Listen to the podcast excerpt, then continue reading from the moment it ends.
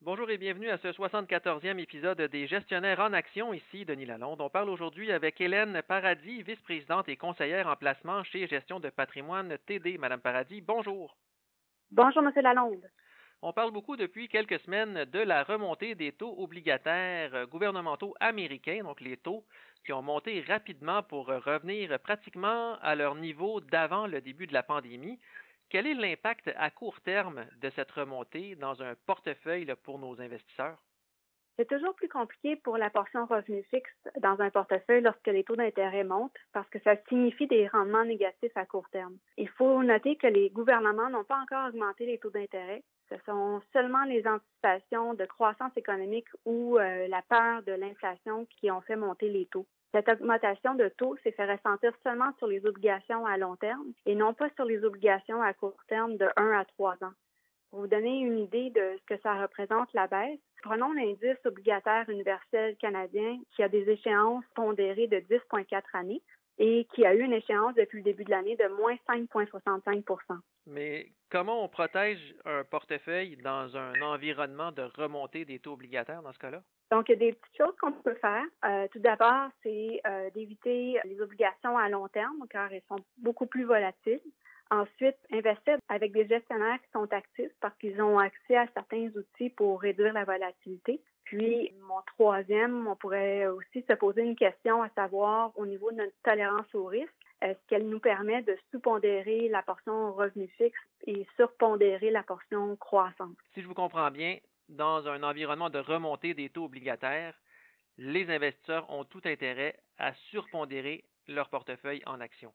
Effectivement. Surtout euh, actuellement, euh, la remontée est justifiée par l'accélération de la croissance économique. C'est une bonne chose parce que les entreprises euh, vont faire plus de profits et vont augmenter leur prix des actions à la bourse. Si par contre c'était l'inverse, c'est-à-dire que la remontée était justifiée par l'inflation, ça pourrait être un peu plus problématique pour le marché boursier. Et justement, on parle beaucoup d'inflation depuis quelques semaines. On a peur que l'inflation se remette à augmenter sur le marché américain. Est-ce que ça peut avoir un impact négatif sur les portefeuilles des investisseurs?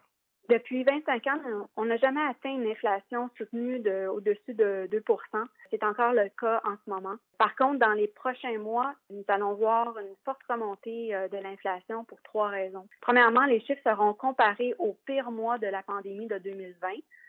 Deuxièmement, l'injection massive d'argent dans l'économie américaine avec le nouveau plan de relance de Biden. Et troisièmement, certaines pénuries de produits sont présentes et créent euh, des raretés qui font augmenter les prix. Donc, ça crée de l'inflation. Ce problème sera résorbé au fur et à mesure que les usines retourneront à pleine capacité et que les chaînes d'approvisionnement mondiales seront pleinement fonctionnelles.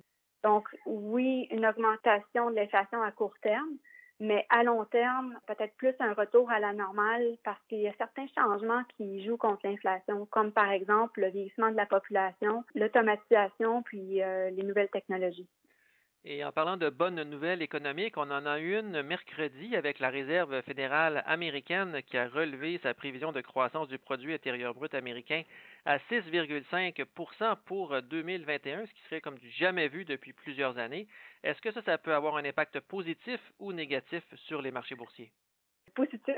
C'est sûr qu'avec une croissance économique telle qui est annoncée, ça va être euh, très bon pour euh, le marché euh, boursier. Ce qui a aussi attiré mon attention, c'est que l'an passé, la Fed a changé l'objectif d'inflation à 2% pour le court terme, puis également l'objectif de 2% sur une moyenne à long terme. Malgré cet énorme changement de politique, il semble que la plupart des médias et un grand nombre des gestionnaires de fonds euh, ne croit pas que la Fed permettra à l'économie et à l'inflation de surchauffer et euh, que la Fed réagira beaucoup plus rapidement pour euh, les contrôler. Avec l'annonce de mercredi, la Fed a confirmé que ses craintes sont erronées et qu'elle va respecter le nouveau cadre mis en place l'an passé. Donc, ils vont tout faire pour essayer de stimuler l'économie et essayer de retrouver le plein emploi avant de hausser les taux d'intérêt et donc les prochaines hausses de taux qui ne surviendraient pas avant 2023. Pour les investisseurs canadiens maintenant qui regardent ce qui se passe aux États-Unis, on voit le dollar canadien qui remonte à environ 80 cents américains. Est-ce que c'est un bon moment pour tous les investisseurs à travers le pays de regarder ce qui se passe au sud de la frontière? Donc oui, c'est intéressant. En fait, le dollar canadien est revenu à sa moyenne historique de 80 sous. La remontée pourrait euh, continuer encore un peu à court terme, mais à long terme, euh, il y a quand même certains euh, problèmes au niveau de la structure au niveau du Canada. Certaines industries comme l'énergie. Le dollar canadien est beaucoup relié avec le prix du pétrole, donc ça pourrait être problématique. Et la remontée qu'on a connue dernièrement est en fait reliée à deux facteurs. Le premier, c'est la Chine est une grande consommatrice de nos ressources naturelles et euh, avec leur forte croissance économique, ben, nos, nos, produits sont très en demande. Le deuxième facteur, en fait, c'est la baisse du dollar américain. Le, dollar américain est une valeur refuge et, euh, évolue dans la direction opposée du cycle économique. Donc, lorsque l'économie ralentit, comme on a vu l'année dernière, ben, le dollar américain monte car les gens veulent s'y réfugier pour se protéger. Puis, à l'inverse, le dollar américain baisse à mesure que les perspectives économiques montent. Donc, c'est ce qu'on vit actuellement. Merci beaucoup, Madame Paradis. Merci.